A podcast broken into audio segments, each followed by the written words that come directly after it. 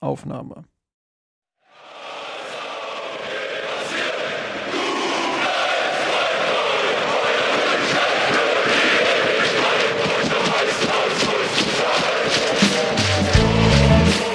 Mia Sanroth, der Podcast rund um die Männer, Frauen, Amateure und die Jugend vom FC Bayern München. Servus und herzlich willkommen zum Mirsan Roth Podcast, Folge 303, 303, äh, nach dem Orakel von, von Eckner oder, oder wie ihr es genannt habt. Georg, äh, ich hole dich direkt mit rein. Äh, wir beide nehmen heute mal wieder auf und haben das Vergnügen. Servus, Georg. Hi Justin, genau. Letztes Mal war das das Orakel von Eckner, da haben wir nach vorne geblickt. Dann drehen wir heute doch den Kopf um und äh, schauen nach hinten. Genau, wir schauen heute nach hinten und äh, schauen, was alles passiert ist beim FC Bayern München. Wir werden natürlich jetzt nicht nochmal im Detail auf alle Spiele eingehen, das wäre Unsinn. Vier Spiele bei den Männern sind äh, Geschichte. Der FC Bayern München hat nach dem 4 zu 3 Sieg gegen Manchester United und eurer Podcast-Folge mit 7 zu 0 gegen den VfL Bochum in der Bundesliga gewonnen. Dann mit 4 zu 0 bei Preußen Münster im DFB-Pokal in der ersten Runde gewonnen.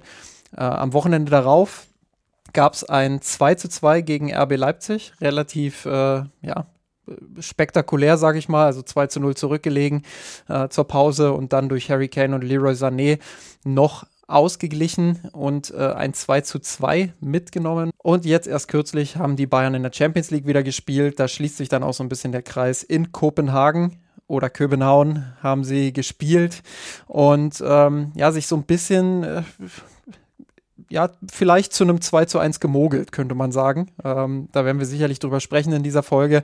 Äh, wollen aber, wie gesagt, gar nicht so im Detail auf die Spiele eingehen, sondern ähm, werden so ein bisschen dann auch die Gesamtsituation analysieren. Denn so ganz überzeugend ist der Saisonstart dann doch nicht, auch wenn der ein oder andere Spieler sich doch relativ zufrieden gezeigt hat, was vor allem die Ergebnisse angeht. Und das hat ja auch Thomas Tuchel gesagt. Ähm, ja, so zwiespältig. Und da steigen wir jetzt auch ein in das erste Thema, nämlich bei den FC Bayern Frauen. Zwiespältig war dort auch der Saisonstart, ähm, der mittlerweile auch angelaufen ist. Am 15. September haben sie in Anführungsstrichen nur 2 zu 2 beim SC Freiburg gespielt, ähm, was so ein bisschen ernüchternd war. In Rückstand geraten, Janina Minge, äh, Janina Minge macht das 1 zu 0 schon nach sechs Minuten, Lea Schüller gleicht aus und dann äh, machst du eigentlich in der 90. Minute durch Naschenwegen das 2 zu 1 und denkst, du hast das Spiel gewonnen. Nee, so ist es nicht. 90. plus 7 macht Svenja Fömli das 2 zu 2 für die Freiburgerinnen, Schiedsrichterentscheidungen etc. Ähm, alles so ein bisschen gegen die Bayern gelaufen, das muss man ehrlicherweise sagen. Ähm, hatten auch eine klare Überzahl, was, was Chancen anging. Hätten das Spiel einfach zumachen müssen. Ähm, und fast ähnlich lief es zunächst gegen den ersten FC Köln. Ähm, diesmal ein bisschen souveräner. Äh, also war nicht so, dass das Köln irgendwie in Führung gegangen wäre, so wie die Freiburgerinnen. Aber ähm, der FC Bayern hat sich lange, lange schwer getan in der ersten Halbzeit, macht dann kurz vor der Pause das 1 zu 0 durch Neuzugang Pernille Harder. Linda Dallmann legt in der zweiten Halbzeit nach und dann geht es mit 2 zu 0 ähm, ja, zum ersten Saisonsieg daheim ähm, und beziehungsweise zum ersten Saisonsieg in der Bundesliga äh, daheim. Und auch da eigentlich relativ kontrolliertes Spiel über weite Strecken. Ähm, ich glaube, was man jetzt direkt zu Saisonstart schon äh, herausstellen kann, ist einerseits natürlich die Neuzugänge schwierig, äh, sich sofort an den FC Bayern natürlich auch zu gewöhnen. Das äh, merkt man selbst Weltklasse-Spielerinnen an, ohne dass die jetzt komplett abfallen würden, wenn ich über Harder und Eriksen beispielsweise spreche. Ähm, aber äh, ja, man merkt ihnen schon an, dass sie noch ein kleines bisschen brauchen, um die Abläufe auch zu verstehen. Ähm, Naschenweng noch mit die Spielerin, die neue Spielerin, die mit am besten funktioniert hat. Ähm, grundsätzlich noch ein bisschen Sand im Getriebe, was das Offensivspiel angeht. Aber das hat man in der vergangenen Saison auch schon gesehen. Gerade zu Saisonbeginn haben sich die Bayern da sehr schwer getan, Spiele auch zuzumachen, den Sack zuzumachen. Ähm, rennen jetzt natürlich in der Liga wieder einem Zwei-Punkte-Rückstand hinterher durch das Unentschieden. Das war in der vergangenen Saison auch so. Ähm, trotzdem darauf verlassen, dass der VfL Wolfsburg dann in der Rückrunde wieder so viele Punkte liegen lässt wie in der vergangenen Saison. Sollten sich die Bayern nicht, sollten da schleunigst ihren Rhythmus finden und sollten versuchen, ähm, ja, einfach die Spiele dann auch äh, schneller, schneller dicht zu machen. Das ist von der Couch immer relativ leicht, beziehungsweise hier von meinem Stehschreibtisch aus immer relativ schnell und leicht äh, formuliert. Aber ich glaube tatsächlich, dass das so eine Baustelle ist, die unter Alex Strauß äh, bei allem Lob für die, für die Spielphilosophie, die er dort etabliert hat, ja, einfach noch offen ist und wo man sich natürlich auch von Spielerinnen wie Hader ähm, und Co. sehr, sehr viel erhofft. Was grundsätzlich bitter war, äh, auch das natürlich noch eine Erwähnung wert, äh, ist, dass Sidney Lohmann sich verletzt hat im Spiel gegen den 1. FC Köln. Gerade sehr gut in Form gewesen, auch in der, in der Länderspielpause. Ähm, gut für Deutschland gespielt.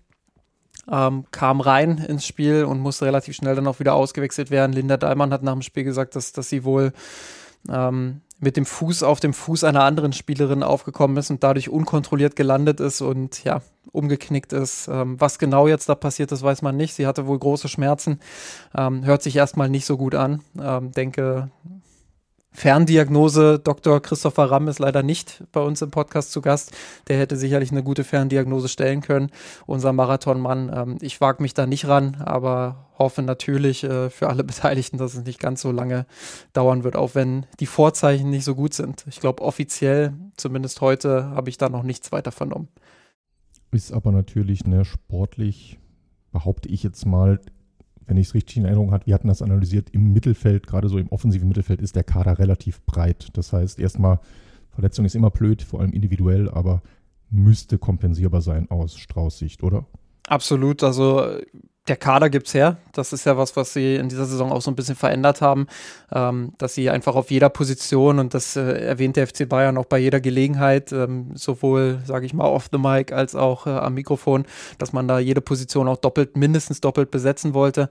Ähm, ja, dementsprechend die, die Offensive ist, ist sehr, sehr breit bestückt und äh, da hast du alle Möglichkeiten. Das war vielleicht auch was, äh, gut, dass du es erwähnst, das war vielleicht auch was, was gegen Köln auffiel, wo Strauß ja auch unter anderem Clara Bühl auf die Bank gesetzt hat, wo man nicht darauf gesetzt hat, irgendwie äh, zwei breite Offensivspielerinnen zu haben, sondern die Breite haben die Außenverteidigerinnen gegeben. Eine, auf der einen Seite Julia Gwynn, auf der anderen Seite Katharina Naschenweng. Ähm, und dann hast du durch den Kader einfach die Möglichkeit, auch Halbraumspielerinnen zu bringen, die auf engem Raum unfassbar stark sind. Und ähm, das war interessant zu sehen. Also da einfach, dass du, dass du verschiedene Ansatzmöglichkeiten hast. Du kannst sagen, ich bringe jetzt die schnelle Dribblerin Bühl und versuche auf sie zu verlagern ähm, und da die Dribblings zu gewinnen. Du kannst sagen, du, du schiebst die beiden Außenverteidigerinnen hoch, was du dir ja schon dadurch erlauben kannst, dass du ein sehr zweikampfstarkes Zentrum hast mit Zadrazil und ähm, Stanway ähm, die da gut absichern auch. Ähm, ja, und, und kannst einfach viel variieren taktisch. Und ich glaube, das macht die Bayern auch nochmal ein Stück unberechenbarer. Allzu viel sollte vorne natürlich trotzdem nicht passieren. Und wie du schon sagst, individuell gesehen, gerade bei Sidney Lohmann, eins der größten Talente im deutschen Fußball. Aber so richtig beweisen konnte sie es auf Dauer halt noch nie, weil mhm. immer wieder eine Verletzung dazwischen kam. Und das ist jetzt äh, ja, weit entfernt davon, das erste Mal zu sein. Das ist äh, bitter und äh, unfassbar bitter, vor allem natürlich für sie. Ja, definitiv. Gut, dann äh, switchen wir mal zu den Männern und äh, schauen, was da so passiert ist. Wie gesagt, die Ergebnisse habe ich ja genannt. Ähm, glaube, äh, wirklich präsent bei vielen ist natürlich noch das 2 zu 2 am Wochenende ähm, in Leipzig und jetzt vor allem eben auch dieses Spiel in Kopenhagen. Ähm, ja, wo sie, wo sie zurückgelegen haben äh, mit 0 zu 1 und wo sie sich sehr, sehr schwer getan haben, gerade auch in der ersten Halbzeit, äh, wo wenig ging, kaum richtig gute Torchancen rausgespielt. In der zweiten Halbzeit würde ich sagen, bisschen besser, aber immer noch nicht so richtig druckvoll. Ähm, ja, dieser, dieser Rückstand kann man argumentieren aus dem Nichts. Ja, vielleicht, ähm, aber ist ja jetzt was, was auch nicht komplett neu ist beim FC Bayern, dass man dann in solchen Spielen auch mal in Rückstand geht. Äh, Jamal Musiala dann in der 67. Minute mit einer herausragenden Einzelaktion. Ähm, auch das bezeichnend, dass es eben diese Einzelaktion braucht, ähm, um da die, die, den Fuß in die Tür zu bekommen. Und am Ende ist es Matis Tell in der 83. Minute, der den Deckel drauf macht. Auch das irgendwie typisch für die Bayern. Äh, viel Power nochmal von der Bank gebracht, äh, dann sicherlich das Spiel auch gut belebt und irgendwo, wenn man sich die Zahlen dann auch anschaut, sage ich mal, teilverdient. Äh, ich, ich würde nicht bei 100% verdient einsteigen, aber, aber schon auch äh, sich ein Stück weit diesen Sieg dann auch erarbeitet. Tuchel hat dann nach der Partie gesagt, die Fähigkeit, Spiele zu drehen, wird, wird noch äh, sehr, sehr wichtig sein im, im Saisonverlauf. Ulreich sagte sogar, ähm, vergangene Saison hätten sie diese Partie wahrscheinlich verloren, weil sie nach vorne gerannt wären und äh, ins offene Messer gelaufen wären und ausgekontert worden wären. Georg. Ähm, Teilverdient ist ein schönes Wort, das sage ich mir. Georg, ähm, ich würde gerne mal auf diese Ulreich-Aussage zu sprechen kommen, der ja so ein bisschen angedeutet hat in der Mixed Zone, dass der FC Bayern in dieser Hinsicht, ich glaube, das spielt auch so ein bisschen auf die Mentalität an, auf die Einstellung auf den Platz, was taktisch auch äh, das anbelangt, anbelangt, dass der FC Bayern in der vergangenen Saison dieses Spiel wahrscheinlich verloren hätte. Ist es so einfach oder, oder glaubst du, dass die Situation jetzt äh, schon auch sehr ergebnisorientiert bewertet wird? Ja, wie, wie, immer bei solchen Aussagen. Ne? Zum einen, was du äh, jetzt am Ende noch nachschiebst, richtig ist, Fußball wird ja immer ergebnisorientiert diskutiert. Ne? Und das ein Stück weit ist es nachvollziehbar, aber eigentlich sollte man sich versuchen, davon zu lösen. Und das andere ist, man kann die Aussage ja unterschiedlich interpretieren. Man könnte sagen, ich weiß, was er meint und ich stimme ihm zu, im Sinne von, wenn es nicht gelaufen ist, hätte man letztes Jahr da noch irgendwie die, die Kurve gekriegt. Fragezeichen, legitim. Man könnte aber auch sagen, letztes Jahr wären wir losgestürmt, was er sagt, unter Nagelsmann. Wahrscheinlich jetzt da zur Halbzeit schon 3-0 für Bayern gestanden. Ne? Das, ist halt eben, das ist halt eben die Kehrseite äh, dessen, wie es äh, letztes Jahr war im Unterschied zu diesem Jahr. Und da, ich glaube, an beidem ist was dran. Ich, ich kann mich reindenken, was er meint, aber man neigt ja auch immer dazu, so ein bisschen die Vergangenheit äh, manchmal zu positiv, manchmal zu negativ zu verklären. Ich meine, der FC Bayern hat unter Nagelsmann jedes einzelne Champions League Vorrundenspiel gewonnen. Äh, insofern besteht da nicht wirklich große Evidenz dafür, dass sie das Spiel gegen ein Team wie Kopenhagen verloren hätten. Umgekehrt, äh, wie gesagt, ich weiß, was er meint, dass so ein bisschen, äh, ja, vielleicht der FC Bayern manchmal zu weit, zu schnell, zu stark nach vorne gedacht, nach vorne verteidigt oder auch im Ballbesitz zu schnell nach vorne gespielt hat. Das ist schon ein legitimer Punkt. gerade wenn sie zurückgelegen haben, ne? Passiert. Ja, ja genau. Ja. Also insofern ist, ist ein bisschen was dran. Ja, und da muss man natürlich auch noch äh, dazu sagen, ich habe jetzt zwar gesagt, wir wollen nicht so ins Detail in die Spiele einsteigen, aber irgendwo muss man sich ja doch dran langhang, langhangeln, ähm, gerade an das, an das aktuelle Spiel so ein bisschen orientieren, glaube ich auch, ähm, wo viele vielleicht auch eine andere Erwartungshaltung hatten. Auf der anderen Seite muss man aber auch sagen, dass äh, Kopenhagen eine Mannschaft ist, die in der vergangenen Saison sehr, sehr, ich glaube sogar alle Heimspiele äh, in der Champions League äh, nicht verloren hat, unter anderem auch gegen Manchester City nicht verloren hat. Ähm, das hat Müller nach der Partie auch nochmal herausgehoben, wie heimstark die eigentlich auch waren und äh, die spielen auch, also die wissen schon ganz genau, was sie da tun und die spielen sehr, sehr gut gegen den Ball äh, und das hat man halt gesehen und ähm, die haben Bayern eigentlich den Zahn gezogen. Ähm, wie es viele vor ihnen auch schon getan haben, ja, das ist sicherlich was, was wir jetzt gleich diskutieren müssen. Ähm, Kimmich zugestellt unter anderem. Ähm, das, das äh, reicht ja mittlerweile schon, um den FC Bayern so ein bisschen auch äh, sehr, oder sehr stark sogar einzuschränken.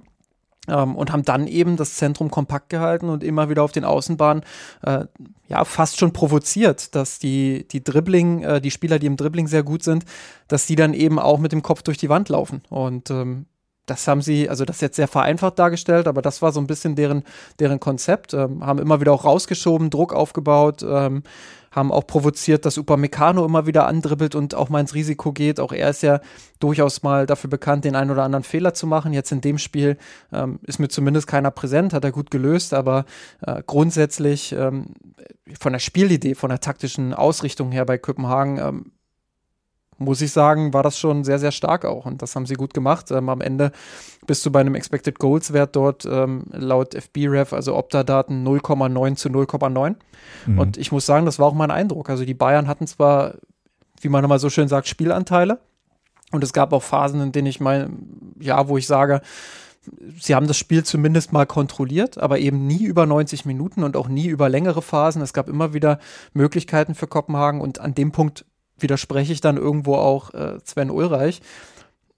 Wenn wir uns die Schlussphase angucken, nach diesem Tor von Tell in der 83. Minute, Kopenhagen hat da noch zehn Minuten Zeit und er spielt sich, glaube ich, noch zwei, drei, vielleicht sogar vier gute Möglichkeiten, wovon äh, zwei gar nicht zum Abschluss kommen und ähm, einer war noch, äh, ja, jetzt nicht so extrem eng und dann hast du eben mit Abpfiff die Szene, ähm, wo Ulreich nochmal zupacken muss und äh, also mich hätte es ehrlicherweise nicht gewundert, wenn Kopenhagen da noch den Ausgleich macht. Ja, ah, ich sag mal so, damit gerechnet hätte ich nicht, aber klar, von den Chancen her wäre es da gewesen. Ist schon, ist schon richtig. Und ne, was du vorhin gerade gesagt hast, im Nebensatz, ich habe es zwischendurch jetzt mal nachgeschaut, tatsächlich letztes Jahr, die haben eben nicht nur, aber auch gegen Manchester City zu Hause einen Punkt geholt. Die hatten ja auch noch Dortmund und Sevilla in der Gruppe, also drei durchaus äh, wie soll ich sagen, nicht unbedingt die Top-Top-Top-Teams, das ist Manchester City, aber mit Dortmund und Sevilla, das ist schon die, die zweite Ebene der guten Mannschaften in Europa. Und die haben kein einziges Heimspiel verloren, dreimal unentschieden gespielt. Also das ist jetzt schon das ist ein ordentliches Team. Das ist, die spielen schon aus guten Gründen Champions League und eben, ne, und Tuchel ist, spielt halt da jetzt nicht mehr diesen Hurra-Fußball. Bayern ist im Moment nicht in der Lage, Spiele komplett wegzudominieren. Klammer auf, selbst Pep ist es mit Manchester City, nicht immer, wie wir gerade gesehen haben. Und ja, dann laufen Spiele halt so, ne? Dann laufen die. Tuchel will jetzt, wünscht sich jetzt keinen. Wir sprechen ja oft drüber, was Tuchel sich wünscht. Er wünscht sich kein 0,9 zu 0,9 Expected Goals. Aber dass es in der Summe halt eher 1,8 statt äh, 5 Expected Goals sind, ich glaube, damit ist er schon zufrieden. Er will halt, dass Spiele nicht mehr ganz so wild sind. Und äh, auf dem Weg ist der FC Bayern gerade und es klappt halt noch nicht perfekt, wie er es will, aber es ist ein durchaus zäher Weg. Aber lass uns da mal einsteigen, weil dann werden wir auch ein bisschen allgemeiner. Ich glaube, darüber, oder das ist so das Thema, was ich jetzt auch wahrgenommen habe, was viele Bayern-Fans auch bewegt. Ähm, diese Veränderung, diese spürbare Veränderung auch im Spielsystem, die du jetzt äh, angesprochen hast. Ähm, das klingt bei dir ja relativ äh, oder noch relativ äh, positiv, sage ich mal. Tuchel will jetzt mehr zur Kontrolle, er, er will, dass der FC Bayern kontrollierter spielt. Auch die Ulreich-Aussage passt ja dazu, nicht zu sehr ins offene Messer rennen. Ähm, einfach ein bisschen ruhiger alles angehen, ähm, vorne die Spiele schon auch entscheiden mit Druck und mit, mit Offensivfußball, aber eben auch nicht ins letzte Risiko gehen und äh, im Pressing vielleicht auch mal eine Linie tiefer anlaufen. Ähm, all solche Dinge. Ähm, Siehst du die Entwicklung tatsächlich jetzt unter Tuchel auch äh, so positiv, beziehungsweise siehst du, siehst du Fortschritte dahingehend auch? Ich, ich, sehe Fortschritte, aber positiv finde ich persönlich das nicht, nee, ganz und gar nicht. Also das ist, das hat ganz viele verschiedene, verschiedene Ebenen. Ne? Zum einen ist ja so übergreifend die Frage, was will man überhaupt? Was für eine strategische Ausrichtung hat man spielerisch, die man auch nicht jede Woche ändern kann? Du weißt, du kannst äh, keine Ahnung, dich, mich, äh, irgend, wahrscheinlich 90 Prozent unserer Hörer, Hörerinnen nachts um 3 Uhr wecken und fragst die, was für eine Art Fußball spielt Atletico Madrid. Die wissen das.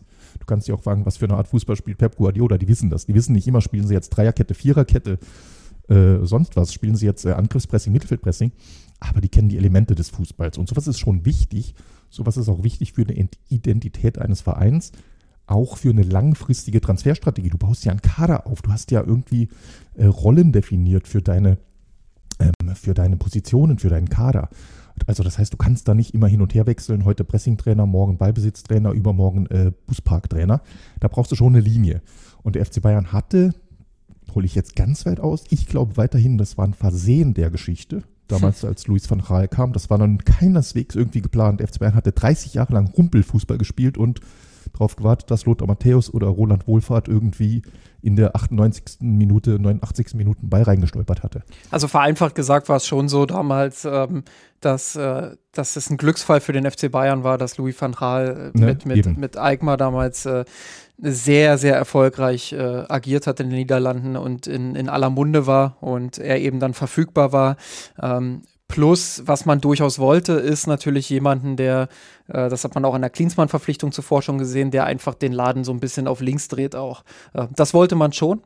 Aber, genau, aber man das, hat jetzt nicht, genau, man hat jetzt nicht im Kopf gehabt, oh, Van Raal, Vier-Phasen-Modell, äh, das, das, äh, äh, da prägen wir jetzt mal eine Ära. So, und genau, das, und das, zeigt ja eigentlich auch schon Jupp Heinkes Verpflichtung dann im Anschluss, ja, der, genau, genau, der ja genau.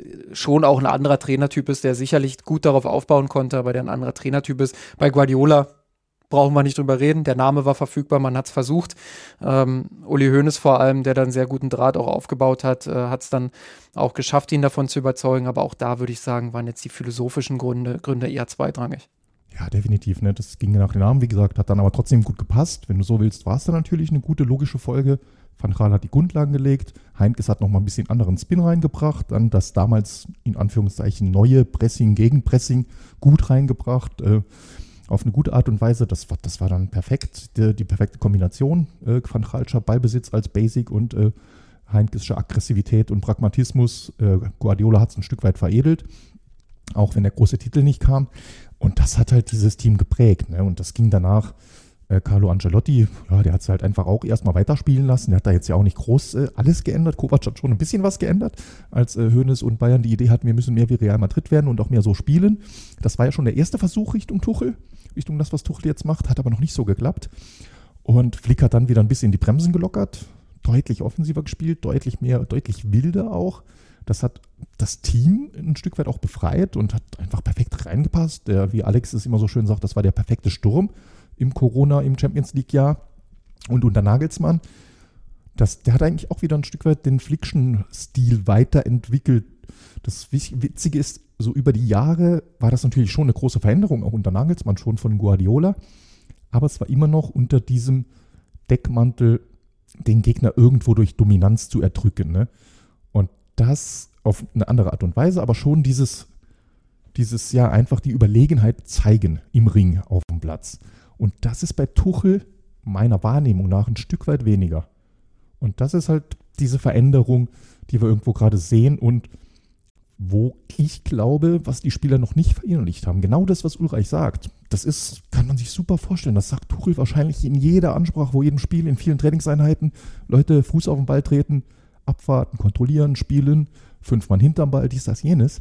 Aber bis du das verinnerlicht hast, dass das Automatismen sind, dass Kimmich, das Koretzka im Zentrum in jeder Aktion das im Kopf haben, das kriegst du ja nicht hin. Ne? Das ist ja, du, die Hälfte deiner äh, Handlungen auf dem Spiel, auf dem Platz sind ja intuitiv. Das ist ja so lange eintrainiert, dass du das, äh, dass das Automatismen sind und das kriegst du nicht so schnell umgeändert.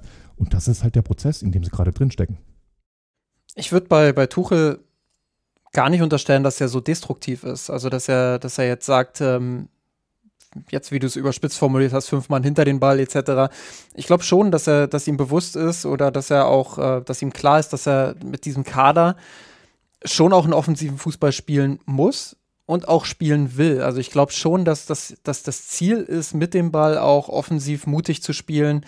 Ähm, aber eben natürlich nicht so, wie es Nagelsmann und Flick gemacht haben. Da bin ich vollkommen bei dir. Also, und das ist für mich auch ein logischer Schritt, dass der Club dann sagt, wir haben das jetzt gesehen, was unter Flick passiert ist. Wir haben gesehen, was unter Nagelsmann passiert ist. Bei Flick vor allem im zweiten Jahr, im ersten Jahr will jetzt nicht wieder diese Glücksdebatte rausholen, aber äh, da ist schon vieles auf pro FC Bayern gelaufen, das muss man auch dazu sagen.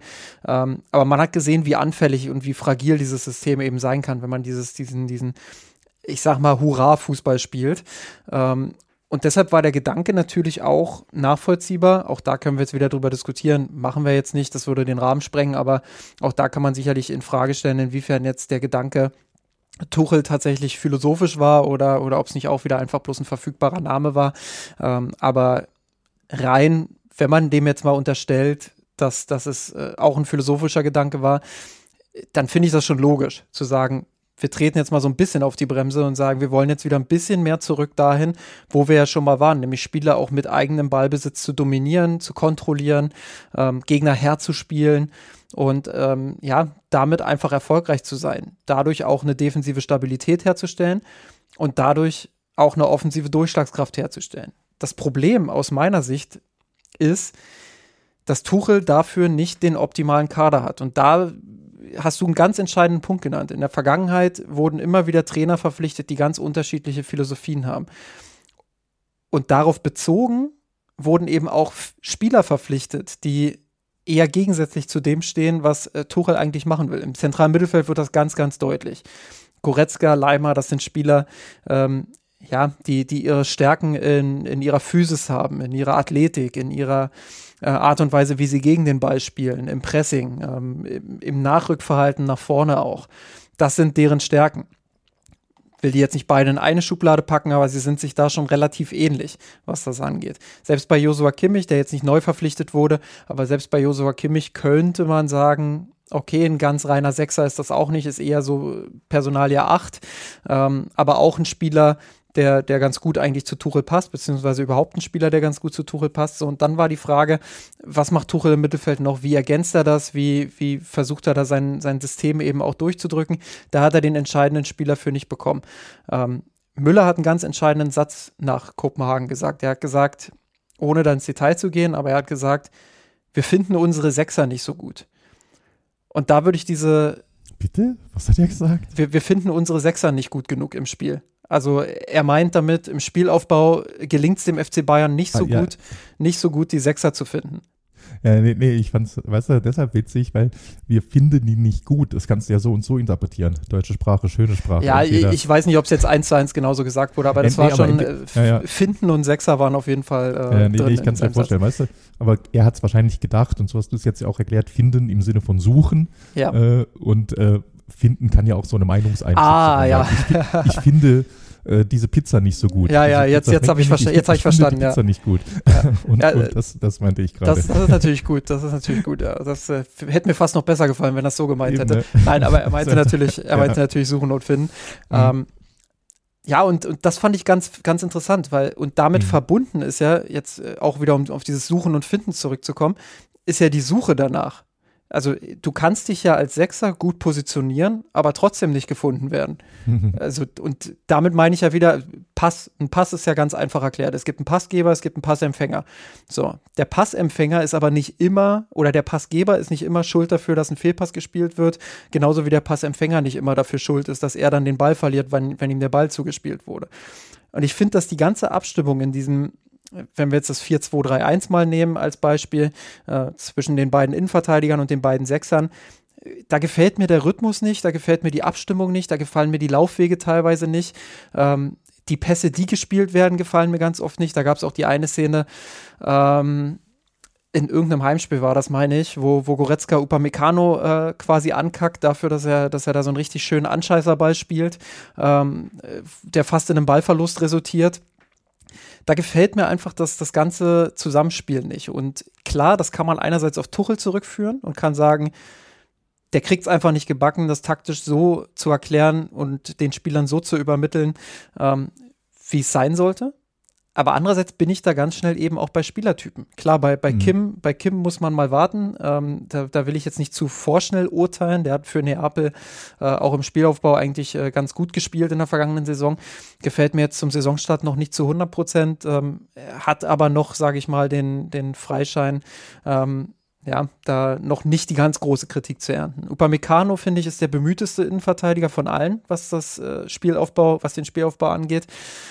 Bei ihm kann man eher noch sagen, er kriegt es einfach immer noch nicht konstant genug hin. Also ja, er ist konstanter geworden in der vergangenen Saison. Auch in dieser Saison macht er im Spielaufbau vieles richtig, aber es gibt immer wieder so kleine Momente, wo ich mir denke, das ist jetzt einfach too much. Das, das musst du nicht machen, das solltest du nicht machen. Ähm, da solltest du lieber abdrehen, querspielen, was auch immer. Ähm, da die Balance zu finden aus Risiko und, und ähm, Sicherheit ist, glaube ich, ganz wichtig. Was jedenfalls aus diesem ganzen Konstrukt nicht diese Aufbau-Innenverteidiger zu haben, wie man sie mal hatte, und nur einen Sechser zu haben, der im Spielaufbau wirklich, ich sag's jetzt so hart, brauchbar ist für den FC Bayern, führt eben dazu, dass das Zentrum nicht so spielstark ist, wie es der FC Bayern gerne hätte und wie es vor allem Thomas Tuchel, glaube ich, gerne hätte. Das, so, und das- lass mich hier ja, einhaken, Justin, gerne, gerne. Weil zu 99 Prozent gehe ich bei dieser Analyse mit. Und ich sage jetzt nicht 100 Prozent, weil ja, eigentlich bin ich bei 100 Prozent bei dir. Nee, Punkt. Nee, ist, ist so. Ich, ich wollte mir nur so einen allgemeinen äh, offen halten, äh, aber ist einfach so. Punkt. Ist, ist genau richtig. Ne? Du hast es beschrieben, angefangen bei Goretzka Leimer und die Innenverteidiger. Nochmal, damit das äh, klar ist, Upamecano, äh, Delicht, äh, Kim, die sind alle nicht schlecht jetzt am Ball. Das sind ja keine Holzfüße, wie es Ja. äh, Jürgen Kohler in den 80ern war. Ja, selbst Goretzka nicht, aber Ne? ja. Ja, natürlich, eben. Das sind, das, die sind alle einfach super, die bei Bayern spielen. Das sind alles Weltklasse-Spieler. Deshalb können die auch völlig problemlos Goretzka mal Innenverteidiger spielen oder Masraoui. Die sind einfach alle gut. Da kann jeder Linksverteidiger spielen, da kann jeder ins Tor gehen. Darum geht's nicht. Aber das unfassbare Niveau, das der FC Bayern hatte beim hinten rausspielen, mit, mit Bartstuber, mit Hummels, mit Boateng, das, das, das war einfach von einem anderen Stern. Alaba. Und, und Alaba natürlich, ne? Und Philipp Lahm noch als Rechtsverteidiger. Das, das ist, das ist halt nicht erreichbar von denen von heute. Und vor denen standen dann im Mittelfeld, je nachdem in welchem Jahr wir jetzt springen, äh, Toni Kroos auch wieder, Philipp Lahm, Xabi Alonso äh, und natürlich Thiago. Das, das ist ja, das ist ein völlig anderes Level, wie das, das wir heute haben. Aber da wollte wollte ich jetzt nur noch mal wiederholen, was du gerade gesagt hast, nur noch ein bisschen euphorischer. Aber jetzt kommt mein Punkt, Justin, und das verstehe ich nicht. Warum zur Hölle will er dann Palinja und nicht Busquets oder Jorginho? Erklär's mir. Ich ja gut, nicht. das, das hatten wir ja schon oft genug. Also bei Ja, Jorginho, nicht. bei, Ich bei Jorginho nicht. klar drüber. Ähm, ja, ja, aber mein Gott. Vielleicht sieht er in Palinja, vielleicht sieht er in Palinja einfach äh, mehr mit dem Ball, ähm, als, als wir beide das tun. Ich meine, ähm, gab ja auch einige Beobachter, die ihm das durchaus zugetraut haben, dass er in München dann äh, auch mit dem Ball äh, was Gutes macht. Ähm, klar, das ist so eine Grundsatzdebatte. Äh, Martinez als Sechser oder eben jemanden wie Busquets, Xabi Alonso, um, um im Bayern-Kontext zu bleiben, eher Xabi Alonso. Ähm, ja, das, das ist eine Grundsatzfrage. Ähm, man kann sich natürlich auch vorstellen, dass so ein, so ein Martinez, der jetzt auch nicht komplett eine komplette Gurke im Spielaufbau war, jetzt nicht der Spielgestalter wie Alonso, ähm, aber man kann sich schon vorstellen, dass so ein, so ein Anker, der defensiv viel Stabilität bringt, der mit seiner Präsenz viel Stabilität bringt, ähm, zumindest mal dazu führt, dass Kimmich nicht mehr alles machen will. Auch das ist ja so eine, so eine Debatte, die gern geführt wird. Ähm, will Kimmich zu viel? Tuchel hat das ja auch mal angedeutet. Ähm, ich tue mich damit sehr, sehr schwer mit diesem Kritikpunkt. Ähm, weil einerseits sehe ich natürlich, warum es kritisiert wird, weil Kimmich verliert dadurch ganz offensichtlich an Qualität. Und auch da, da spreche ich jetzt nicht von Kimmich ist eine Gurke, sondern ich spreche davon, Kimmich ist vielleicht nicht so absolutes Top, Top, Top, Top, Top-Niveau gerade, sondern vielleicht ein Top weniger. Ähm, also ich finde ihn nach wie vor sehr, sehr stark und sehr wichtig für den FC Bayern, das will ich hier unterstreichen. Aber dadurch, dass er eben quasi alles machen muss, will, Schrägstrich, ähm, ja, äh, ist es eben schwer. Und ich glaube, dass er tatsächlich auch alles machen muss. Weil, ja. wenn er es nicht macht, dann sieht das Spiel des FC Bayern vielleicht noch katastrophaler aus und streicht das vielleicht. Also da bin ich mir ganz sicher, dass es dann noch katastrophaler aussehen würde. Und das ist das, das große Problem. Aber ich bin vollkommen bei dir. Ich habe diese Palinja-Sache auch nicht so ganz verstanden. Mhm. Ähm, ich kann mir nur vorstellen, dass es ja, das ein Grund ist, dass es eben wenig mhm. Alternativen gab, beziehungsweise dass nee, der FC genau, Bayern ne? dachte, dass es ja, wenig ja. gibt. Also was man sich vorstellen kann, ein Spielertyp Ravi Martinez, Palinja, Casimiro, wer auch immer es dann wird in Winterpause ähm, oder äh, nächste Saison, aber ich gehe mal davon aus, dass im Winter jemand kommt. Ich kann mir natürlich vorstellen, dass der dem Spiel hilft, dass der der Mannschaft hilft, genau wie du sagst, dass der dort einfach wirklich so richtig, richtig gut und überragend defensiv covert, äh, äh, gegnerische Umschaltsituationen abbremst, einfach da Kimmich den Rücken frei hält, immer die Position hält und damit die Abwehr und das ganze Defensivverhalten im Verbund stärkt und dass damit vielleicht die äh, Winger wieder anders offensiv spielen können, äh, Coman vielleicht wieder mehr Freiheiten hat, weil er nicht nach hinten schauen muss oder sowas. Das kann dem Spiel insgesamt schon gut tun, auf ganz verschiedene Arten. Und vielleicht steht halt hinten vor allem wirklich mal öfter die Null. Haken dran. Nur das Problem, das du vorhin so wunderschön skizziert hast, dass der FC Bayern im Moment im Aufbau aus dem Spiel ins erste ins zweite Drittel gegen gutes gegnerisches Pressing nicht gut ist, dass ich daraus nicht gut befreien kann. Das kriegst du damit halt nicht behoben. Ne? Das ist okay, man kann nicht alles gleichzeitig gut machen. Aber ich weiß nicht, ob es der richtige Schwerpunkt ist, den Tuchel damit setzen will. Ja, das, das ist äh, sicherlich auch was, was, was ich auch im Kopf habe. Ähm, was, was einfach nicht so einfach ist aktuell. Und ähm, ich, also was halt wirklich dieses Resultat aus dem Ganzen ist, ist, dass du im Spielaufbau extrem abhängig davon bist, was deine Außenverteidiger machen. Und das ist halt auch ein Problem für die Bayern. Äh, Daniel hat das in seiner Analyse für uns auf mirsanrot.de ähm, als, als neues U des Todes auch bezeichnet. Ähm, da bin ich äh, schon auch d'accord mit ihm, ähm, weil du einfach unfassbar abhängig davon bist, dass Alfonso Davis eine Idee hat, der ja mhm. gefühlt alle fünf Minuten den Ball am Fuß, äh, mit dem Ball am Fuß ähm, nach vorne rennt und wenn er könnte, würde er auch hinters Tor rennen und auf die Tribüne ähm, und versucht mit dem Kopf durch die Wand da äh, Dinge zu lösen, was äh, auch jetzt keine direkte Kritik an ihm ist, weil er hat teilweise keine anderen Optionen. Ähm, aber das ist dann zu simpel und das ist einfach äh, insgesamt dann auch zu wenig. Und äh, offensiv genau das Gleiche. Ähm, da hast du dann Jamal Musiala, äh, Kingsley Coman und Leroy Sané, ähm, die nicht gerade davon profitieren, dass der Spielaufbau so behäbig ist, weil es ist leicht berechenbar. Der Gegner kann gut verschieben. Sobald der Ball dann auf Musiala kommt, auf Coman kommt, auf Sané kommt, ähm, weiß der Gegner schon, dass es passieren wird. Äh, klar, hier und da gibt es auch mal eine gute Verlagerung. Okay, das ist immer noch der FC Bayern. Da gibt es immer mal wieder auch Spielzüge, die, die dann gut aussehen. Aber nicht konstant genug. Und du hast zu oft dieses Berechenbare, zu oft dieses, ähm, du weißt jetzt genau, was passiert, du weißt genau, dass du jetzt den Spieler doppeln kannst. Und dann wird es selbst für einen Musiala schwer, der gefühlt an, äh, auch mal durch fünf Spieler durchlaufen kann, äh, ohne den Ball zu verlieren. Ähm, da wird es dann auch für ihn schwer. Und ähm, deswegen glaube ich, dass ganz, ganz viel eben im Herzen dieser Mannschaft äh, behoben werden muss. Ja, ne, ja das, das ist es halt. Es ist wirklich so wie im Business äh, Englisch in Unternehmen wird man von einem Change-Prozess reden, in dem sie gerade sind. Und sowas ist halt wirklich immer echt hart. Und da gibt es immer schöne Wellenkurven. Das ist mal, äh, temporär sieht es mal gut aus, dann kommst du in den Teil der Tränen, äh, dann wird es hart. Aber und das, das merkst du halt irgendwo. Da ist wirklich gerade eine eine strukturelle Veränderung, die auf den ersten Blick gar nicht so sichtbar war. Ich muss sagen, ich, bei mir hat es auch gedauert, bis das Klick gemacht hat, nachdem Tuchel kam, weil man hat jetzt Tuchel ja auch nicht immer als äh, diesen, ich sag mal, äh, spielerischen Gegenansatz zu Nagelsmann auf dem Schirm. Aber da verändert sich gerade richtig viel. Und äh, wie gesagt, bei manchen Spielern klappt es schneller und manchen kommt es besser entgegen. Ne? Du hast gerade angesprochen, das ist immer noch der FC Bayern. Manche Dinge klappen gut. Leroy Sané kommt es im Moment gut entgegen. Also ich will es jetzt nicht runterbrechen und sagen, er profitiert nur vom System. Er ist auch einfach richtig gut in Form. Aber er hat natürlich gerade diese tiefen Läufe, wenn Kane sich mal fallen lässt, dass er da im Rücken durchstartet, da passt das ganz gut rein. Äh, aber für manche andere, ja, da, da passt es halt noch nicht so richtig gut. Gerade du hast gesagt, es, es liegt in der Natur der Sache, dass in dem Tuchelschen System wieder mehr über Außen geht, über Außen kommen muss. Davies macht viel. Auf der rechten Seite klappt es noch nicht so gut. Ich meine, dass du über Außen spielst, ist jetzt ja auch nicht per se schlecht. Äh, jeder Bayern-Fan, der schon ein bisschen länger dabei ist, äh, träumt nachts noch von der Flügelzange äh, Lahm Robben auf der einen Seite und äh, Alabaribari auf der anderen Seite. Ne? Das, das, geht ja, nur du musst das halt schon ordentlich einbinden, damit, das ist ja dieser schmale Grat wieder, hast du eine richtig starke Flügelzange und hast Durchbrüche über den Flügel und dann wunderbar äh, Flanken oder äh, Rückpässe von der Grundlinie oder ziehst als Robben mal selbst nach innen oder hast du das U des Todes, ganz schmaler Grat. Manchmal fehlt da nicht viel und dann wird aus dem U des Todes auch ein, ja, jetzt weiß ich nicht, was da die, das Gegenstück dazu wäre, aber du weißt, was ich meine. Die, ja. die, die, die Flügelzange des Sieges.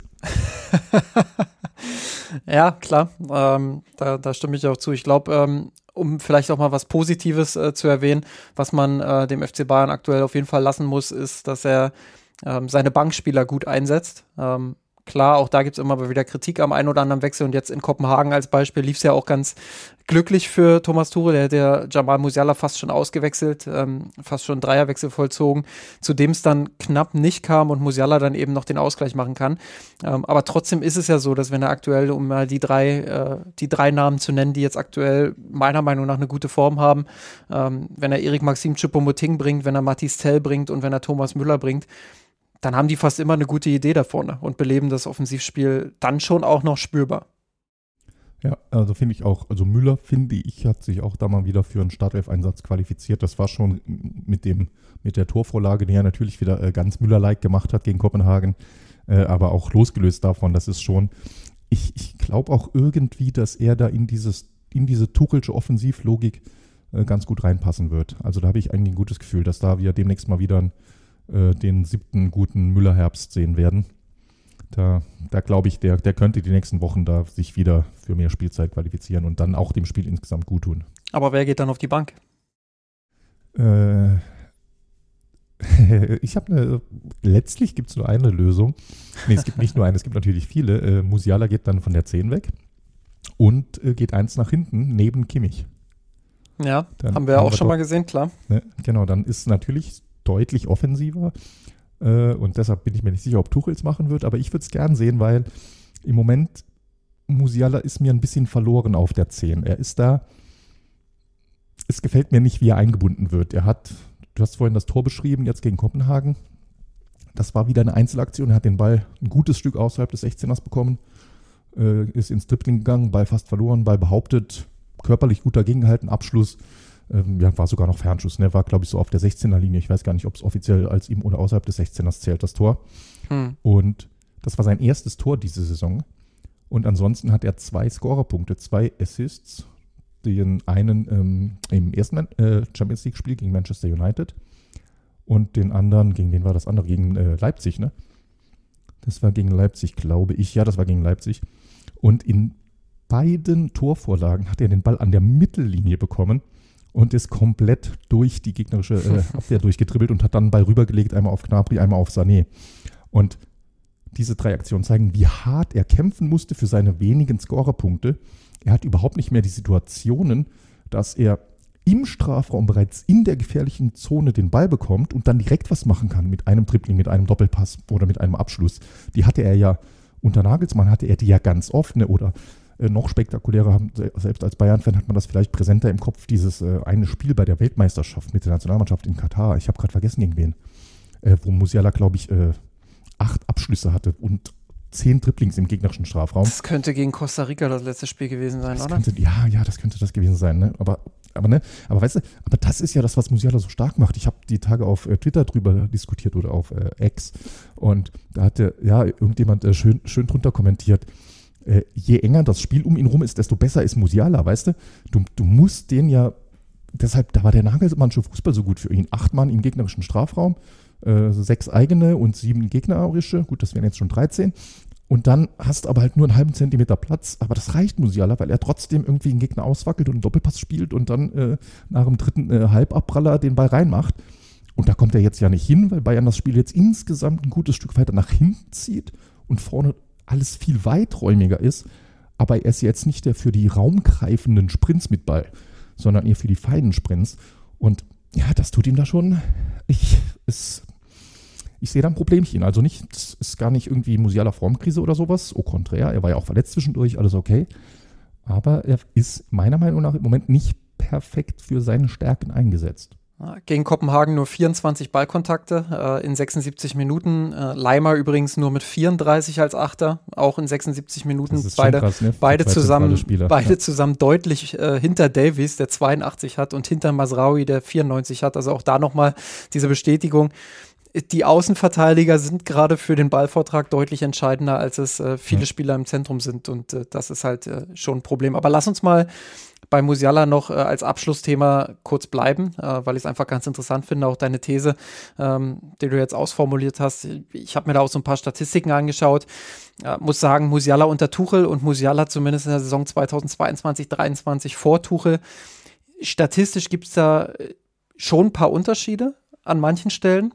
Ich glaube, du hast äh, dir auch die eine oder andere Statistik äh, angeschaut, kannst das dann gerne noch ergänzen. Ähm, aber ich glaube, der, der, der ganz große Unterschied oder der, der allergrößte Unterschied, der sofort auffällt, äh, sind natürlich die, die Torbeteiligungen. Also du hast äh, Musiala vor der Übernahme von Tuchel in der Saison 2022-23 mit 0,52 Toren pro 90 Minuten und 0,43 Assists pro 90 Minuten, also insgesamt äh, fast, fast ein Tor, eine Torbeteiligung pro 90 Minuten. Ähm, und dann hast du Musiala unter Tuchel sprich der Rest der vergangenen Saison und äh, in dieser Saison. Ähm, ich spreche da übrigens von, von, allen äh, von allen Wettbewerben außer DFB-Pokal, weil da sind die Statistiken immer nur so halb da und ich habe das dann konsequent durchgezogen und das überall äh, ausgeschlossen sozusagen. Ähm, jedenfalls unter Tuchel 0,18 Tore und 0,36 Assists, also ähm, da so knapp über 0,5. Das hat sich also halbiert. Ähm, auf der anderen Seite muss man aber auch sagen, dass äh, er immer noch in etwa gleich viele Schüsse hat, nämlich jetzt 2,42 unter Tuchel. Ähm, unter Nagelsmann waren es 2,65. Ähm, er hat immer noch un ungefähr die gleichen Kontakte pro 90 Minuten. Vorher waren es 54,98, jetzt sind es 53,4. Ähm, bei den Expected Assists ist es auch ungefähr gleich geblieben, 0,28 zu 0,29. Bei den Expected Goals ist ein Rückgang zu spüren, 0,33 zu 0,19. Ähm, Interessant finde ich auch bei den äh, sogenannten Shot Creating Actions. Also da geht es dann auch um Dribblings, die zu einem Tor führen ähm, oder die Aktion vor der Vorlage, die zählt da auch mit rein, meine ich. Ähm, da ist es ungefähr gleich geblieben, 4,48 und 4,47. Ähm, Goal Creating Actions sind sogar gestiegen von 0,87 auf 1,07. Also man kann da schon auch Statistiken finden, die entweder gleich geblieben sind oder die ähm, ähm, ja sogar, sogar ein bisschen besser geworden bisschen sind. Besser ja. geworden sind. Ähm, eine Statistik würde ich ganz gerne jetzt aber äh, auch hervorheben.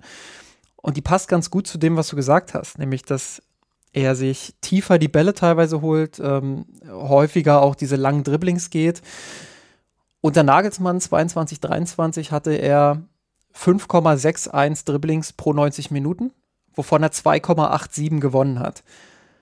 Jetzt unter Tuchel sind es 8,23 Dribbling-Versuche pro 90 Minuten, wovon er 4,65 gewinnt. Also äh, Erfolgsquote ist ein bisschen höher, ähm, mhm. ähm, aber einfach dieser Anstieg von 5,61 Dribblings pro 90 Minuten auf 8,23 fand ich schon ja. Sehr, sehr bemerkenswert. Ja, das ist stark. Aber ist auch ein guter Wert, 8 gefällt mir. Das, klar, das klar, du, so du, du kannst, ja. ja genau, das ist die eine Sichtweise. Das ist vollkommen richtig. Mhm. Du kannst natürlich sagen, so ein Spieler wie Musiala und wir fordern in Deutschland ja immer wieder Straßenfußballer, immer wieder Dribbler, immer wieder die, die das Besondere machen.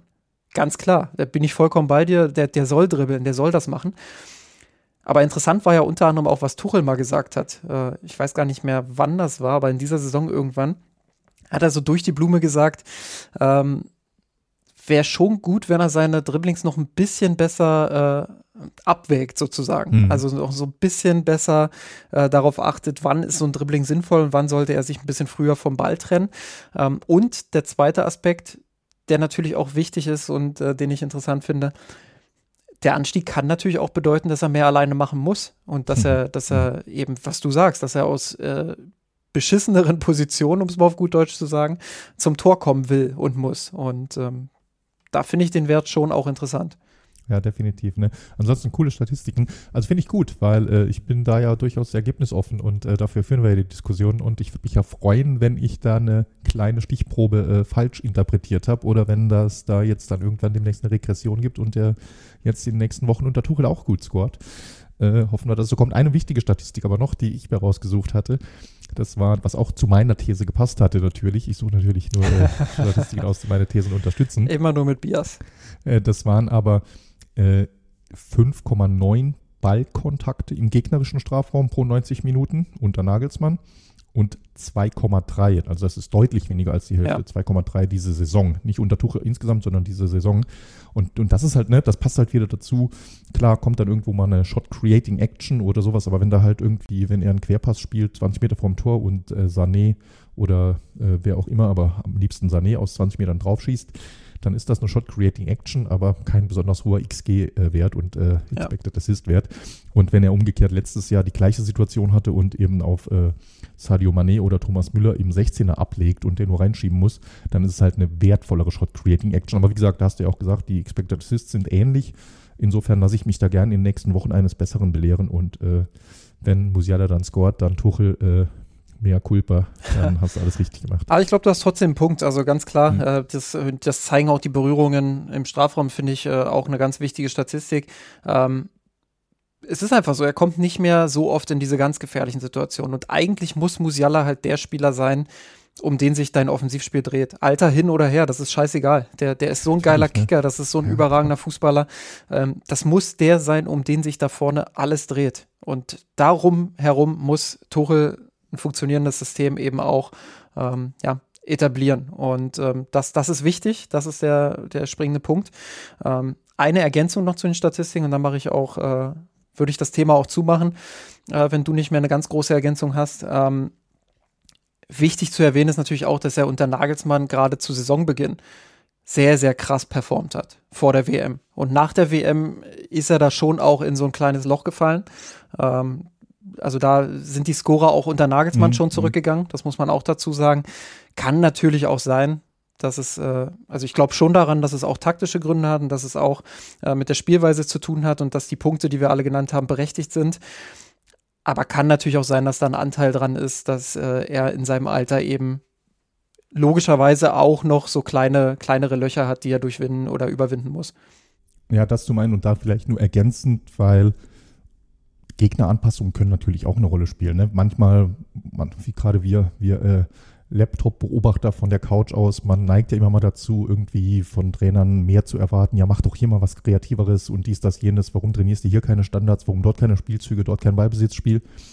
Wo alle Bundesliga-Teams unfassbar gut drin sind, das ist die Gegneranalyse und Anpassung an Gegner, um auf deren Stärken und Spielweise zu reagieren. Ne? Und du kannst natürlich davon ausgehen, äh, nach der Hinrunde spätestens, die meisten schon vorher, haben natürlich alle gegnerischen Scouts und Videoanalysten, die haben alle die äh, Schränke und die, die Videokassetten, falls sich noch jemand der Hörer daran erinnern kann, was das war. Die haben die, äh, die Cloud-Speicher voll mit jetzt natürlich äh, Musiala-Analyse und überlegen, was können wir tun, um Musiala zuzustellen. Wo, wann, wie muss ich ihn faulen, wo muss ich ihn hindrängen, welche, welche Seite muss ich ihm anbieten, dass er vielleicht in die falsche Richtung dribbelt und zwar sein Tripling gewinnt, aber trotzdem nicht in eine gefährliche Situation kommt da, da, haben die mittlerweile alle Waffen drauf und jetzt liegt es dann an Musiala und seinem Trainer da jetzt wieder. Ist ja immer so ein bisschen hin und her, so wie Steinschere Papier. Äh, und jetzt liegt es dann an Musiala zusammen mit Tuchel, da nochmal jetzt die nächste Ebene zu schaffen und äh, nochmal Antworten auf die Gegneranpassungen zu finden. Ob ihm das gelingt, werden wir in Zukunft natürlich fleißig beobachten und auch im Podcast weiterhin, ja, nicht nur, nicht nur beobachten, sondern auch besprechen und analysieren. Georg, vielen Dank, dass du dir heute die Zeit genommen hast. Äh, hat sehr viel Spaß gemacht, mit dir über den Tuchelschen Fußball zu sprechen und zu schauen, wo es vielleicht aktuell klemmt. Ähm, ja, vielen Dank dafür. Immer wieder gerne, wie du weißt. Und wenn euch äh, unsere Arbeit gefällt und ihr ähm, ja nicht nur damit zufrieden seid, sondern auch das weiterhin ähm, fördern wollt und unterstützen wollt, dass wir auch in Zukunft ähm, weiterhin unsere Podcast-Aufnahmen machen können und ähm, ja einfach auch weiterhin bestehen können als Mirsanrot, äh, dann unterstützt uns doch gerne auf patreon.com slash mirsanrot. Ihr findet den Link ähm, in der Beschreibung des Podcasts ähm, und auch auf mirsanrot.de, wo ihr auch vorbeischauen könnt und natürlich äh, unsere aktuellen Spielanalysen, insbesondere natürlich die von Daniel zum Spiel in Kopenhagen, ähm, lesen könnt. Ansonsten schaut auch gern vorbei auf kurve.mirsanrot.de in unserem Forum. Auch dort könnt ihr zu allerlei Themen rund um den FC Bayern München diskutieren. Dann hören wir uns wahrscheinlich nächste Woche wieder. Vielen Dank für deine Zeit, wie gesagt, Georg, und bis dahin. Servus. Ciao, ciao. Ich hab von dir. Mia Sanroth, der Podcast. Falls es euch gefallen hat, abonniert uns und hinterlasst uns eine Bewertung in den einschlägigen Podcatchern eurer Wahl.